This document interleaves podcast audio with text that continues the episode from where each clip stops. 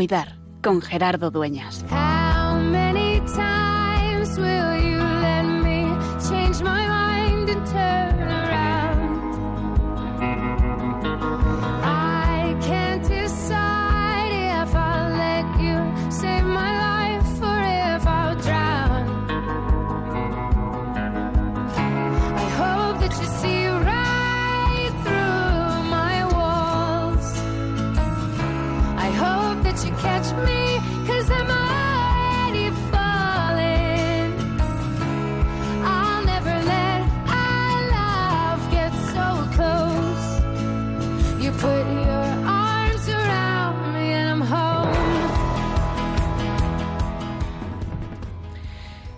Madre del Pilar, concédenos fortaleza en la fe, seguridad en la esperanza y constancia en el amor. Este es el día de la Virgen del Pilar, de Nuestra Señora del Pilar, que aparece como columna en las tierras de España, en Zaragoza, para sostener la fe del pueblo que camina en una tradición antiquísima que la Iglesia en España recuerda con emoción y que sigue acompañando nuestro caminar. Y es que es verdad, a veces necesitamos pilares sobre los que apoyarnos. A veces parece que el edificio de nuestra vida como que se derrumba. Pareciera que se viene abajo nuestra casa, nuestras seguridades, nuestros conforts. Y de manera especial, cuando el sufrimiento, cuando la enfermedad se hace presente en alguien cercano o en nosotros mismos, como que todo se tambalea. Hoy, al celebrar a la Virgen María en su advocación de la bienaventurada Virgen del Pilar, queremos recordar que María es apoyo para nuestro caminar, como lo fue desde el principio, como lo fue para el propio Hijo de Dios hecho hombre, para el Señor Jesús que se apoyó en ella. También a los discípulos cuando esperaban la resurrección y en la espera posterior después de la resurrección de Pentecostés. María es la madre sobre la que apoyarnos en los momentos de dificultad, la que nos sostiene en nuestras alegrías, la que da sentido a nuestras búsquedas, la que nos sigue diciendo, hoy, como aquel día en Caná de Galilea, a aquellos novios a los que se les acabó la fiesta, haced lo que Él os diga. Por eso queremos pedirle que nos haga fuertes, pero con esa fortaleza que ella tenía, la fortaleza de la sencillez, de la humildad, del pasar desapercibido, pero el decir sí a Dios, con la seguridad en la esperanza, como esa madre que supo, mantener encendida la esperanza cuando todos pensaban que la vida había terminado y ella tenía la certeza de la resurrección, con ese ser constantes en el amor, la constancia que da permanecer en pie al pie de la cruz. Que hoy, en este día de la Virgen del Pilar, en este día de la Hispanidad, sigamos recordándonos unos a otros que es que con María es cada vez más tiempo de cuidar.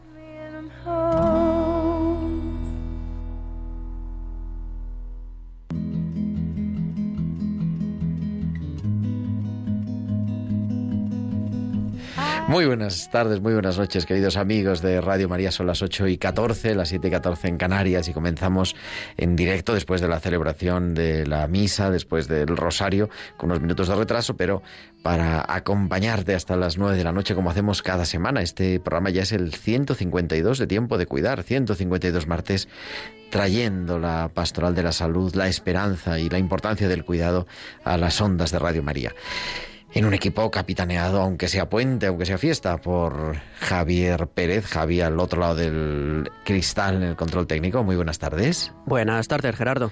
Y haciendo también que todo esto sea posible, detrás de los micrófonos, Tibisay López en la producción y esta tarde Eva Caro en la producción musical.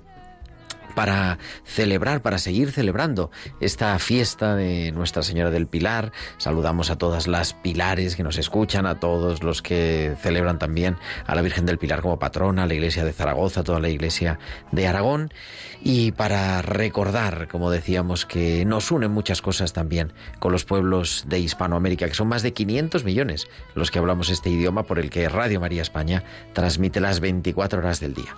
¿Y de qué vamos a hablar hoy? Pues queremos viajar con la magia de las ondas a un proyecto que tiene lugar en Ecuador sobre todo y, en otros países de Hispanoamérica.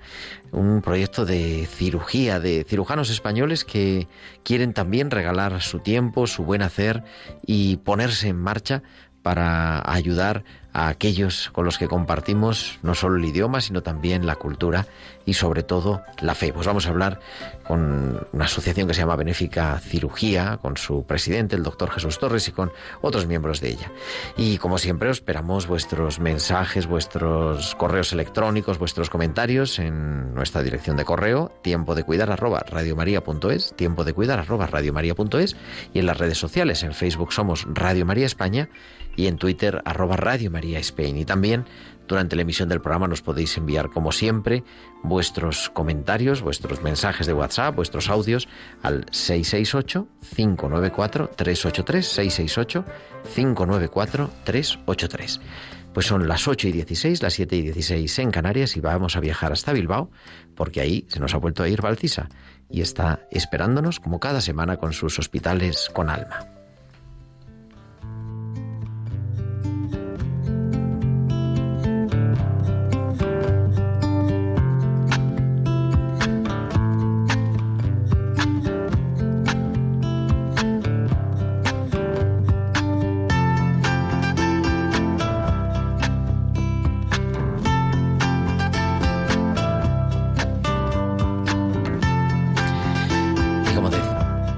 Está Valcisa ya esperándonos al otro lado de la línea. Muy buenas noches. Buenas noches Gerardo y buenas noches también a todos los oyentes. El descanso. Vivimos en una sociedad muy acelerada que busca la máxima productividad cuantificable. Se exige más trabajo en menos tiempo y dedicando más horas. Y al final nos encontramos embebidos en una espiral de trabajo y diversas actividades como ir al gimnasio, tomar algo con los amigos, reuniones, que nos van asfixiando poco a poco. Nuestro cuerpo se va cansando, nuestra mente se vuelve menos ágil y nuestro espíritu menos alegre. Llevo unos días de descanso.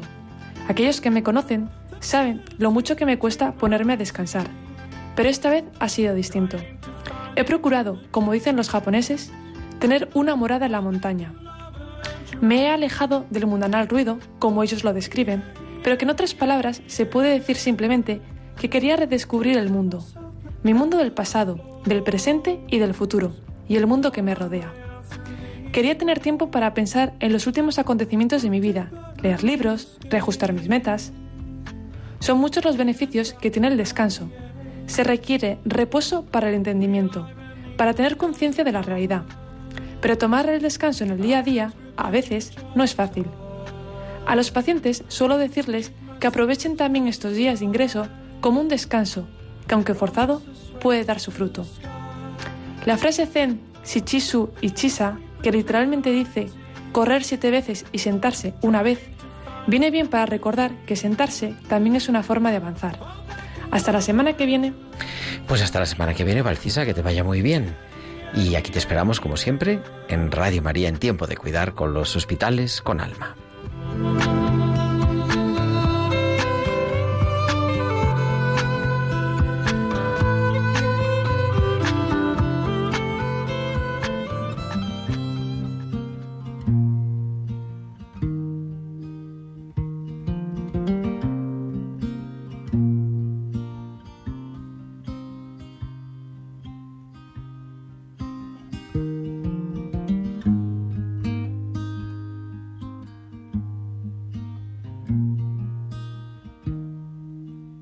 tried to repress it, and I carried its crown.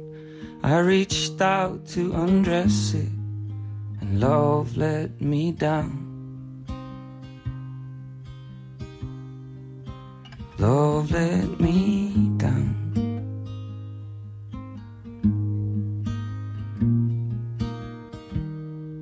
So I tried to erase it the ink bled right through. Almost drove myself crazy, and these words led to you. And all these useless dreams of living alone, like a dogless bone. So come let me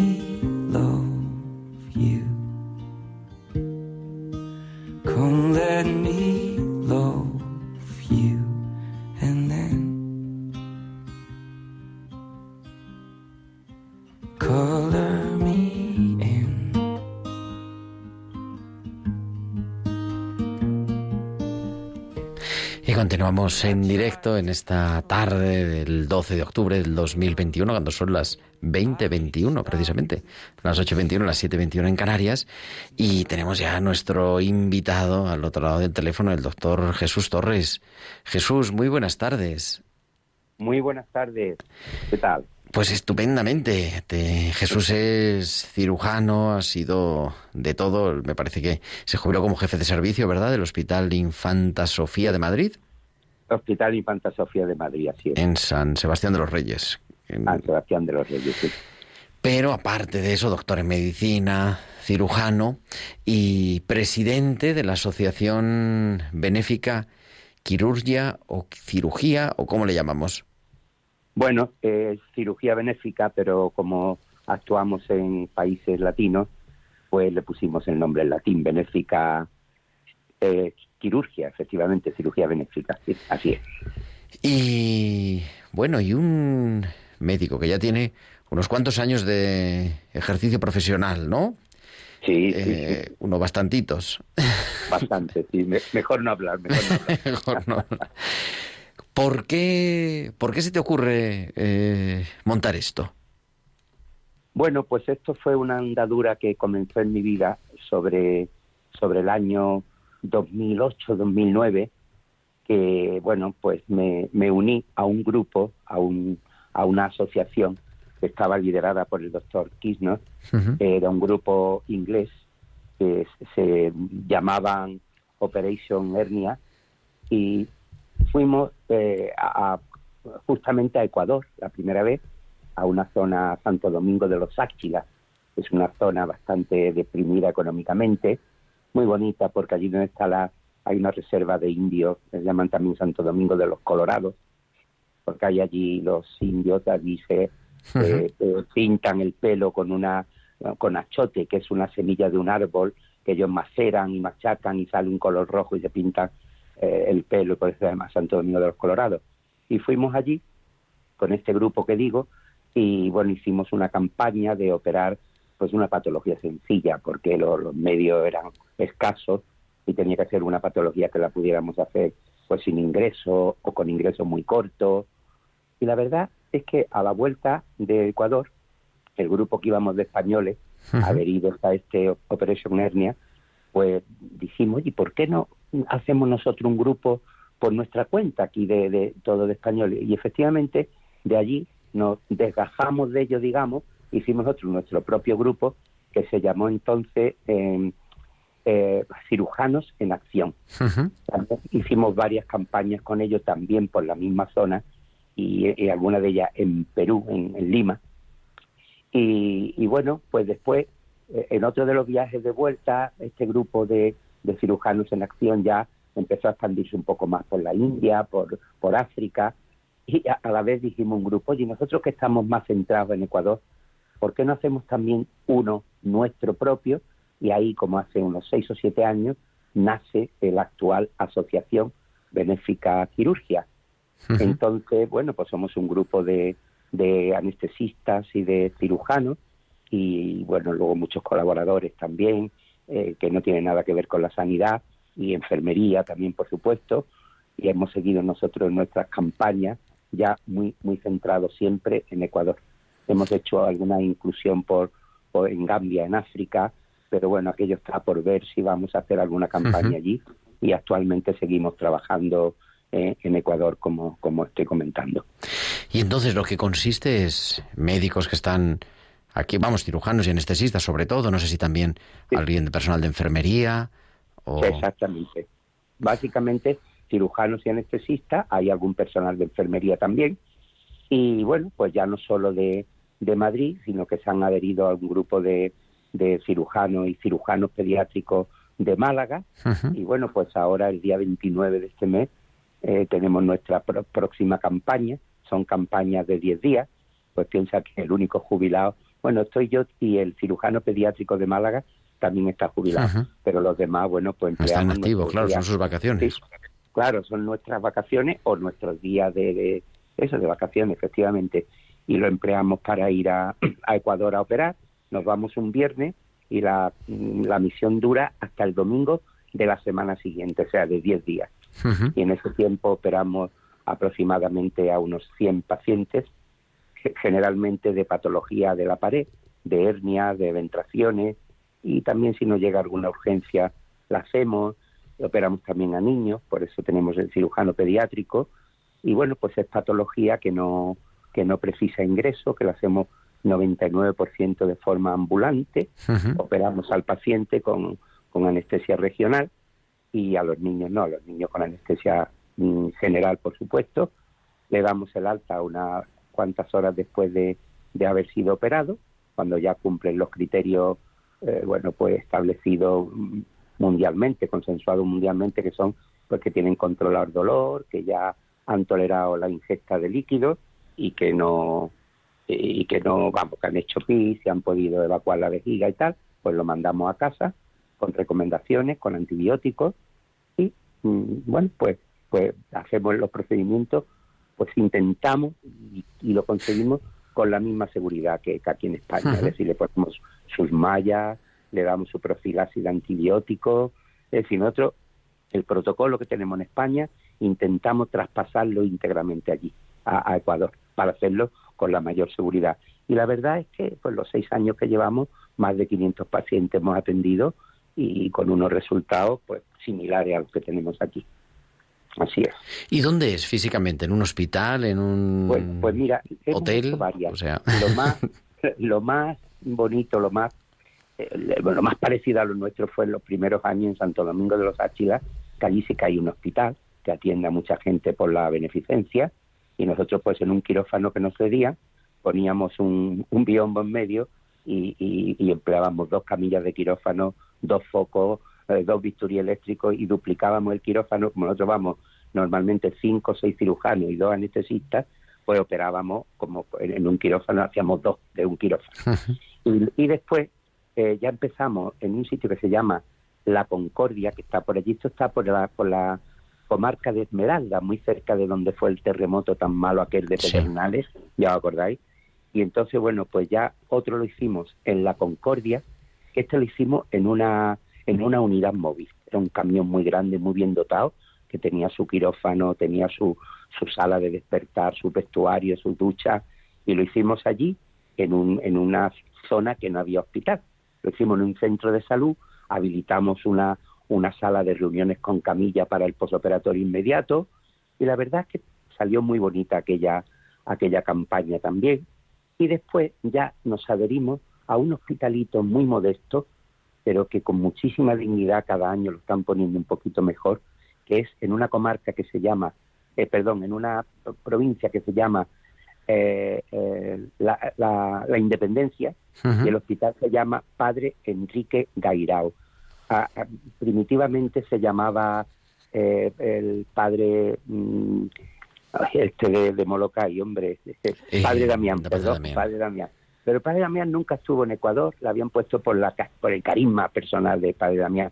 Pero luego Enrique Gairao sí que era un sacerdote de una parroquia que hay ahí al ladito del hospital y que hizo mucho por el pueblo. Y este hospital, pues la verdad es que cada año que vamos lo vemos un poquito mejor acondicionado, eh, nos esperan con los brazos abiertos y ya tenemos una infraestructura de sanitarios, de médicos de allí del local eh, del lugar que nos vigilan los posoperatorios, que le quitan los puntos, que nos informan una vez que hemos vuelto de, de, las campañas, cómo han evolucionado, e incluso si hace falta lo vemos al año siguiente, lo revisamos, pues muy parecido a lo que hacemos aquí. y la verdad es que una, una cosa muy, muy tierna, muy bonita, sí. Oye, y para un cirujano que normalmente ve al paciente dormido, ¿no? bueno, me imagino que también lo ves antes, ¿no? Pero sobre todo dormido. Mm, no sé qué os dicen, cuál es la sensación de la gente a la que atendéis, me refiero. Luego, luego hablamos de, las sensaciones tuyas, pero no sé, os comentan algo, claro, no en, no en el quirófano, pero antes, después.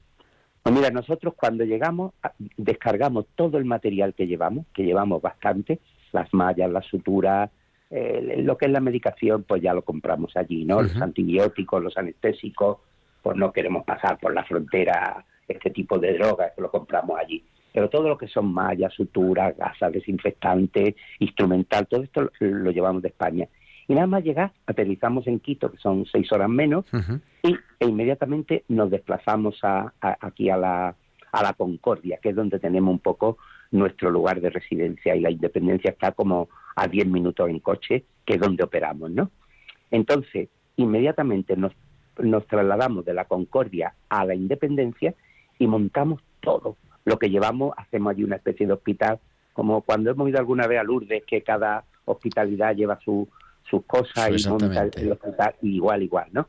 Entonces, lo montamos y lo primero que hacemos es unos pacientes que ya tenemos preseleccionados con patología de pared, la mayoría de ellos también cosas de proctología hacemos, hemos hecho también vesículas cuando han sido urgentes de personas que estaban con cólicos biliares de repetición y un calvario de vida. Y entonces, lo, lo primero que hacemos es a los pacientes más conflictivos, es decir, mayores o con hernias más grandes, los revisamos nosotros. Y ya el hospital le tiene hecho un preoperatorio con un electro, si lo precisan, con una prueba de coagulación. Entonces nosotros, y entonces el primer día, mientras que dos de nosotros estamos revisando pacientes, otros están montando el quirófano y en el momento que están los quirófanos montados, ya los pacientes primero, que son los de hernias más grandes o los de edad más avanzada o diabéticos, tal, esos son los que operamos primero para estar los 10 días que estamos allí, los 8 días, tener un poquito más vigilado por si hay alguna pequeña complicación que afortunadamente ha habido poca o, las esperables como las podemos tener aquí en España, ¿no?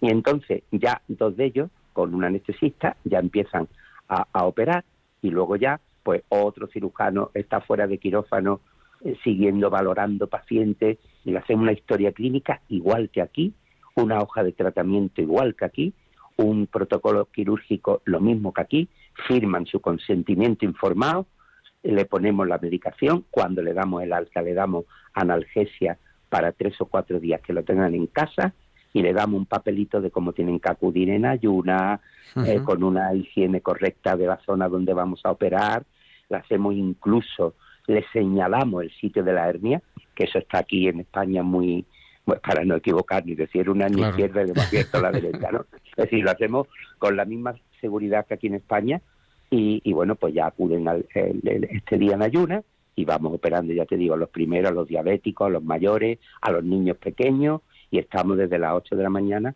hasta las 8 de la tarde, de tal forma que en 7 u 8 días que operamos pues en cada campaña hacemos unos 100 casos, unos 100 pacientes. Vamos, que es una paliza. Tú, te has preguntado, perdona, cuál es la sensación. Pues fíjate, si yo la tuviera que, definir con una palabra nada más, yo te diría que la de sonrisa, agradecimiento. ¿Sabes? Ellos llegan allí que no es que lo invitemos a una fiesta, lo invitamos a operarse, pero todos dibujan una sonrisa. En las fotos que hemos hecho siempre están sonriendo, incluso los niños pequeños parecen como no tener miedo, como, no sé, es una cosa muy de mucha ternura, la verdad. Y ellos, bueno, pues como están despiertos durante la cirugía, porque a los adultos les hacemos anestesia raquídea, de, de, cintura hacia abajo, pues estamos hablando con ellos y tal, y bueno, pues muy bien, la verdad es que es una cosa muy tierna, muy bonita, sí. Qué bueno, Jesús, Jesús Torres, que nos está acompañando, es el presidente de la Asociación eh, Benéfica Quirurgia. Y vamos a, bueno, continuamos nuestro programa. ¿Te quedas un ratito más con nosotros, Jesús, y hablamos de la tertulia? El, el, tiempo que haga falta. Estoy encantado de estar con vosotros y de ponerle un poquito voz a nuestra campaña que, que yo creo que es muy necesaria. ¿eh? Qué bueno, pues ahora seguimos hablando contigo porque tenemos ya a nuestra biblista de cabecera, la doctora Inmaculada Rodríguez Torne, que nos trae como cada semana las pinceladas bíblicas a tiempo de cuidar.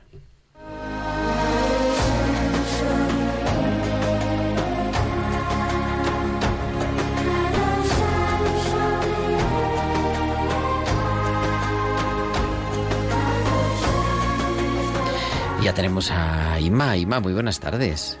Buenas tardes, querido Gerardo y queridos amigos de Radio María. Feliz día de nuestra Madre y felicidades a todas las pilares. El día de hoy me recuerda a una expresión que aparece con frecuencia en la Biblia y es la expresión de los pilares de la tierra, que a muchos les sonará a un gran bestseller. Bien, según la cosmovisión bíblica, Dios asentó muy bien la tierra sobre unas columnas o pilares que le daban fuerza y estabilidad para que no se tambaleara en medio del universo. Pilar en hebreo, lo digo para mis alumnos y a todos los que le gustan la lengua bíblica, pilar en hebreo se dice amud, participio de la raíz amad, y este verbo significa estar, permanecer en pie, resistir, afirmarse, permanecer y muchos otros significados en la misma línea. Así que los pilares son aquellas cosas, personas, valores y virtudes que nos sostienen, que dan sentido a nuestra vida y nos dan peso y estructura, como si fueran una columna vertebral. Realmente son cimientos. Todos recordamos la parábola de la casa edificada sobre arena y la otra construida sobre roca. La que no pudo poner cimientos, porque ya sabemos que la arena no se puede cimentar, esa enseguida se derrumbó, nos cuenta el Evangelio. Y sin embargo la que puso pilares sobre roca aguantó huracanes, riadas y permaneció en pie. Esta bonita parábola la podemos encontrar y releer si queremos en Mateo 7 y Lucas 6. Y Jesús se compara con la roca en un claro paralelismo con el Antiguo Testamento, donde con frecuencia a Dios se le llama mi roca. Bendito el Señor mi roca, que dice el Salmo 18. Y también, Señor, mi peña, mi alcázar, mi libertador, Dios mío, roca mía en que me refugio, fuerza mía salvadora, mi baluarte, que dice otro salmo. Así que parece que para la Biblia Dios y Jesús son la roca y los pilares son los que nos agarran a la roca. Hoy es un bonito día para pensar en los pilares de mi vida. ¿Cuáles son esas columnas que me sostienen por dentro? En la Eucaristía de hoy rezamos esta preciosa oración que nos da pistas. Dice, Danos Señor fortaleza en la fe, seguridad en la esperanza y constancia en el amor. Así que cuanto más practiquemos estas virtudes, más fuertes se harán. Serán más pilares que nos arraiguen en Dios. Y como no hablar hoy, y mucho más en Radio María, del gran pilar que es para los cristianos la Madre de Jesús. Nadie como ella nos lleva más seguro a su Hijo. Ella sabe mucho de sostenernos en el seguimiento de Jesús, como hizo con los discípulos, que rezaban juntos alrededor de María, nos cuenta el libro de los Hechos de los Apóstoles en la primera lectura de la misa de hoy. Así que precioso día para dar gracias a Dios por darnos este pilar. Pues ahí lo dejo y hasta la semana que viene, amigos. Hasta la semana que viene, Inma Inmaculada Rodríguez Torney y sus pinceladas bíblicas en tiempo de cuidar.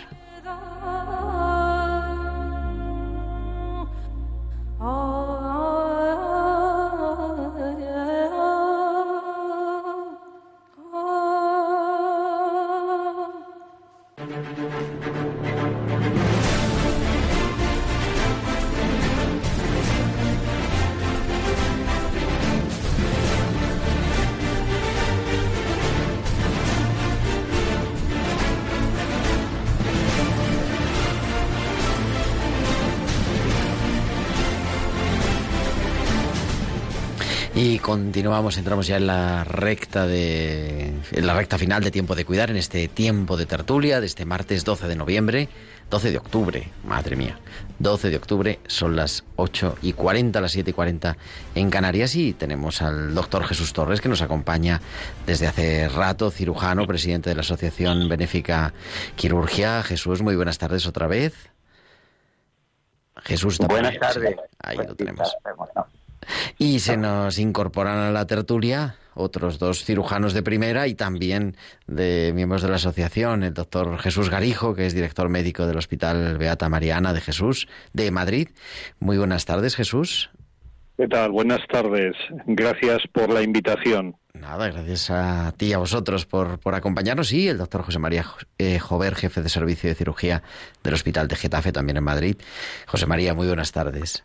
Hola, buenas tardes y gracias también por la invitación. Bueno, eh, comenzamos así este momento de tertulia. Imagino que habéis podido escuchar un poquito a Jesús, que nos ha contado los orígenes, un poco cuál es el día a día. Bueno, creo que habéis estado también, antes de otra cosa, en la pandemia, ¿no? El año pasado habéis tenido también campaña en Ecuador, pese al coronavirus. Le dejo la respuesta a Jesús Carijo. Sí, que- Venga. Vale, pues aprovechando que Jesús Torres me cede la palabra, es verdad que eh, coincidió justo prácticamente con el principio de lo que iba a ser la pandemia en nuestro país. Nosotros eh, fuimos en la última semana de enero, los últimos días de enero y la primera semana de febrero hasta el 7 de febrero. O sea, llegamos a España el 8 de febrero. Fue eh, justo previo, previo, previo a, a la- a el inicio de la situación que hemos vivido a lo largo de este año y medio. Ah, o sea que no, no coincidió, o sea, en fin, estaba todo el virus por ahí zascandileando, pero todavía no, no había confinamientos. No, no, no, no, no. Eh, una vez que se inició la pandemia, eh, no hemos hecho ninguna misión. De hecho, la primera misión post pandemia o en el final de esta de esta situación epidémica la vamos a hacer justo ahora. Ahora dentro de dos semanas más o menos, ¿no? dos semanas, sí. ¿Qué hay que preparar? ¿Qué tenéis preparado en la maleta, José María? ¿Qué hay que llevar esta vez? Pues hay que preparar sobre todo medios materiales. Claro, allí vamos a hospitales en los que los recursos son muy limitados y no tienen a veces. Tenemos que llevar todo el material. Nosotros llevamos las suturas, llevamos las mallas para las hernias, llevamos incluso las batas, los campos, eh, las, eh, las placas de visto eléctrico, es decir, eh, muchísimo material que nosotros pedimos aquí voluntariamente a diferentes casas comerciales para que nos cedan y, y afortunadamente eso la gente es muy solidaria y nos lo, lo cede muchas veces y todo ese material lo llevamos en los aviones para llevarlo allí, en, luego en una furgoneta que nosotros alquilamos y llevarlo hasta el hospital, porque el hospital no tiene prácticamente recursos y nos dan a veces lo que es el quirófano, la lámpara, la mesa y, y a veces poco más, ¿no?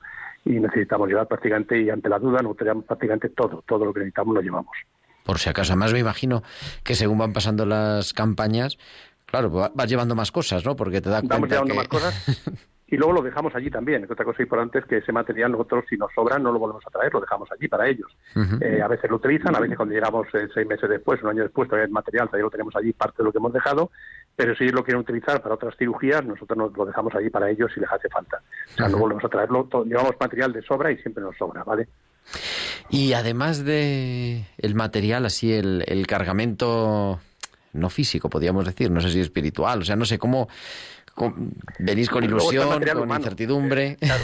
Y luego está el material humano, el material humano, que son los cirujanos, ya lo ha dicho el doctor Torres antes, somos los cirujanos, los anestesistas, eh, son las enfermeras, pero otra cosa a destacar muy importante es eh, eh, la colaboración de las personas de allí. Claro, eh, nosotros llegamos allí eh, desde España, llegamos un día y alguien nos tiene que haber, eh, haber- tiene que haber anunciado eh, por televisión, por radio, que van a ir los cirujanos españoles a operar gratuitamente y eso es muy importante la colaboración de las personas de allí. También para la infraestructura de muchas cosas de allí nos ayudan mucho a la hora de alquilar el coche, a la hora de- del desplazamiento. También es muy importante la colaboración de- humana de las personas de allí, las locales, ¿vale? También es tremendamente importante. ¿Y cómo le preguntaba yo a Jesús Torres al principio, pero os pregunto también ahora a los dos, a Jesús Garijo, a José María Jover, ¿cómo os embarcáis en esta aventura? No sé, ¿qué, qué, en fin, una persona que está todo el día en el quirófano, que me imagino que, bueno, es su pasión, pero también es su trabajo, ¿no? Hay uno que necesita descansar, ¿no? Os hablaba Alcisa de la necesidad de descansar. ¿Por qué utilizar unos días de vacaciones para hacer esto? No sé, el- ¿cómo, cómo te metes en este lío? Eh, pues, no, sé si, venga. no sé si contestar yo, José María. Sí, eh, da igual, vamos, vamos, vamos a irnos eh, alternando. Bueno, pues si quieres, eh, José María, contesto yo y, ahora, y ahora tú también puntualizas. Eh, vamos a ver. Mm, es que es muy diferente. Es muy diferente. Es verdad que nuestra profesión es, es, la cirugía y que al final como todo como toda especialidad médica eh, la vocación es fundamental sin ninguna duda pero allí no es que vayamos a hacer cirugía. O sea allí vamos a dar algo que ellos no tienen, porque aunque Jesús lo, ha intentado explicar, Jesús Torres, eh, nuestro compañero, lo ha intentado explicar, la situación de necesidad allí, o sea, no es lo que vivimos aquí realmente quizás no es uno de los países que esté en una situación de penuria más importante, pero su situación sociosanitaria, pues desafortunadamente todavía tiene muchísimas lagunas. Eh, allí sientes que te necesitas, que te necesitan y además la recompensa que te llevas es el agradecimiento infinito que te dan.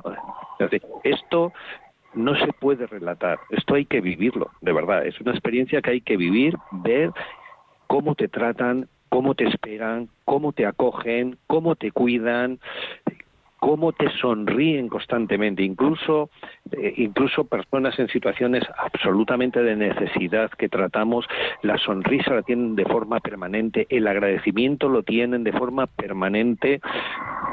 Yo voy a hablar en primera persona, pero creo que todos mis compañeros es igual. Nosotros vamos allí a reponer las pilas.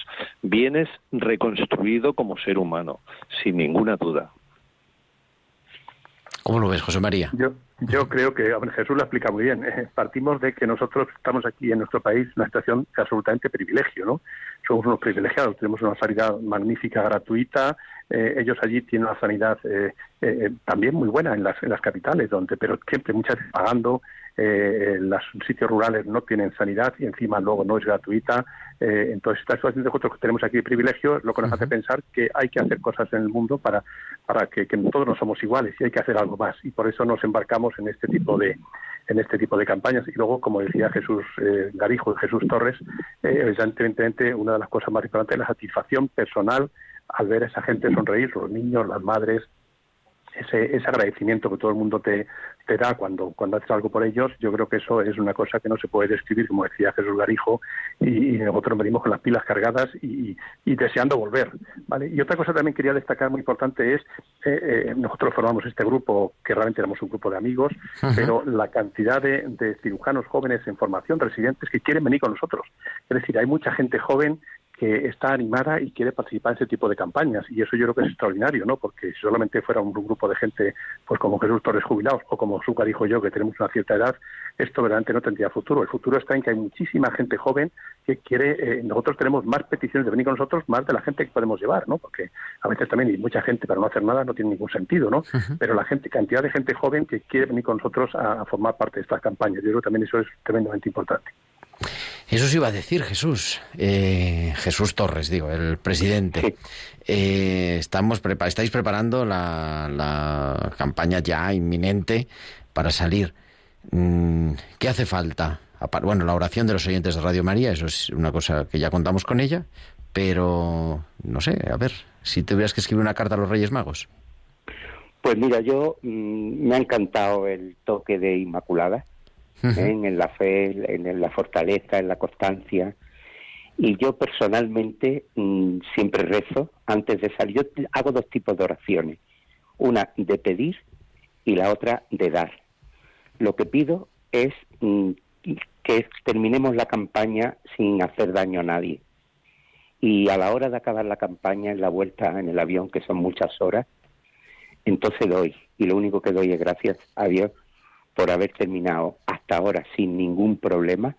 Y, agradezco muchísimo el que tengamos a todos los radioyentes pues rezando en estos días por nosotros, de que siga siendo la campaña lo mismo que otros años y darle ese toque de espiritualidad que a mí me parece absolutamente fundamental en el mundo actual y, y en estos países concretamente que como ya escuchan eh, es muy necesario una, unas intervenciones puntuales y que esto se vaya propagando y en gente joven y, que seamos capaces de construir, si no en la roca que nos ha dicho eh, Inmaculada, pero por lo menos con las bases más fuertes, porque un poco parafraseando a, a Jesús Garijo, otro tertuliano que está ahí con nosotros, él siempre dice de dejar algo allí. Es decir, nosotros hacemos la campaña con triple visión. La primera, asistencial, de la que estamos hablando. Pero también hacemos formación de la gente de allí. Es decir, asistencia, formación y un poco científica, porque al venir en el avión, como estamos tantas horas, hacemos un Excel con, con todos los enfermos que hemos operado y sus edades, su, su diagnóstico, su evolución, la técnica que le hemos hecho y lo publicamos en revistas de Global Surgery y, y, en revistas de, de, de, impacto de, en este tipo de, de, misiones y la verdad, bueno, pues, pues es una forma de, de, colaborar, de hacer un mundo un poquito más, más justo en la medida que podamos. ¿Qué le diríais si hay algún oyente que, vamos, no para ahora, ¿no? Pero con vistas al futuro, como decía José María, ¿no? Hay jóvenes que les atrae esto, médicos, eh, profesionales de enfermería.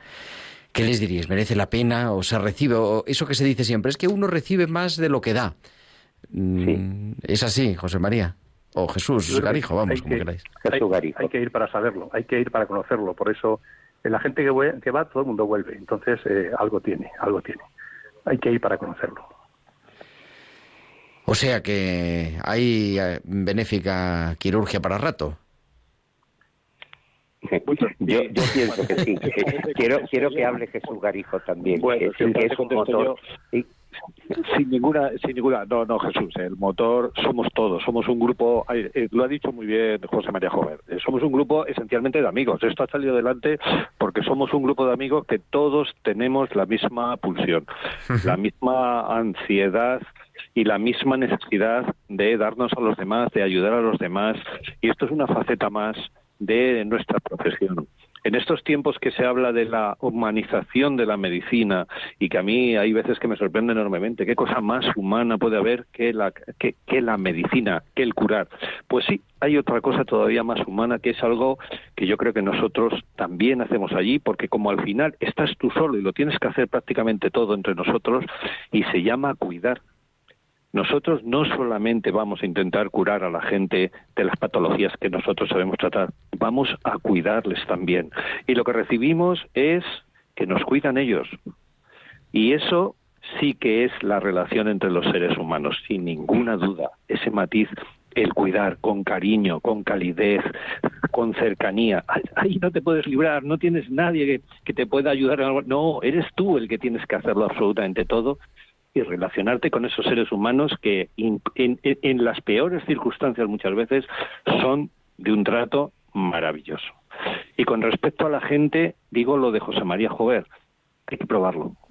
O sea, esto literalmente engancha. Es una faceta de nuestra profesión que en estos momentos en muchos ámbitos se está potenciando y que había que potenciar muchísimo más. Se nos forma, se nos entrena, pero se nos da mucho para que nosotros podamos entregarlo a los demás.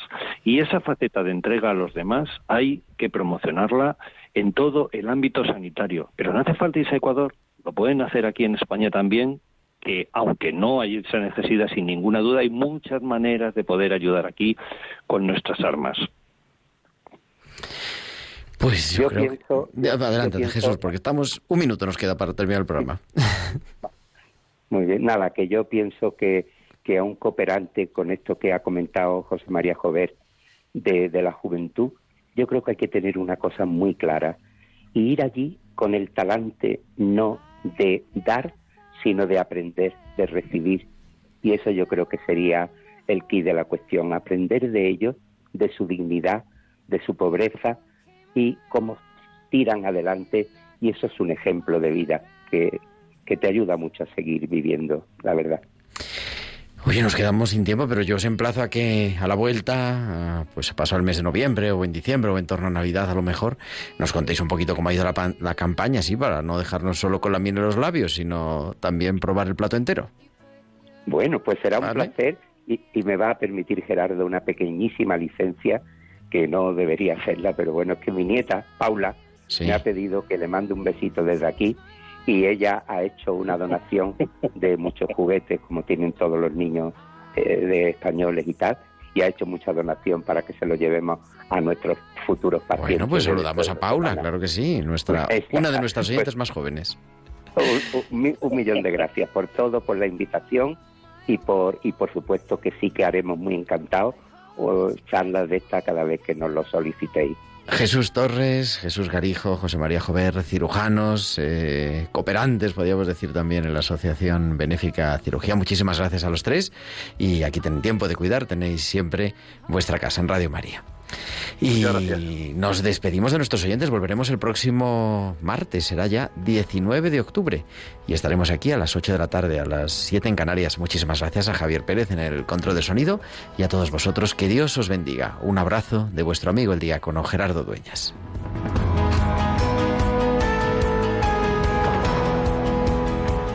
Han escuchado Tiempo de Cuidar con Gerardo Dueñas.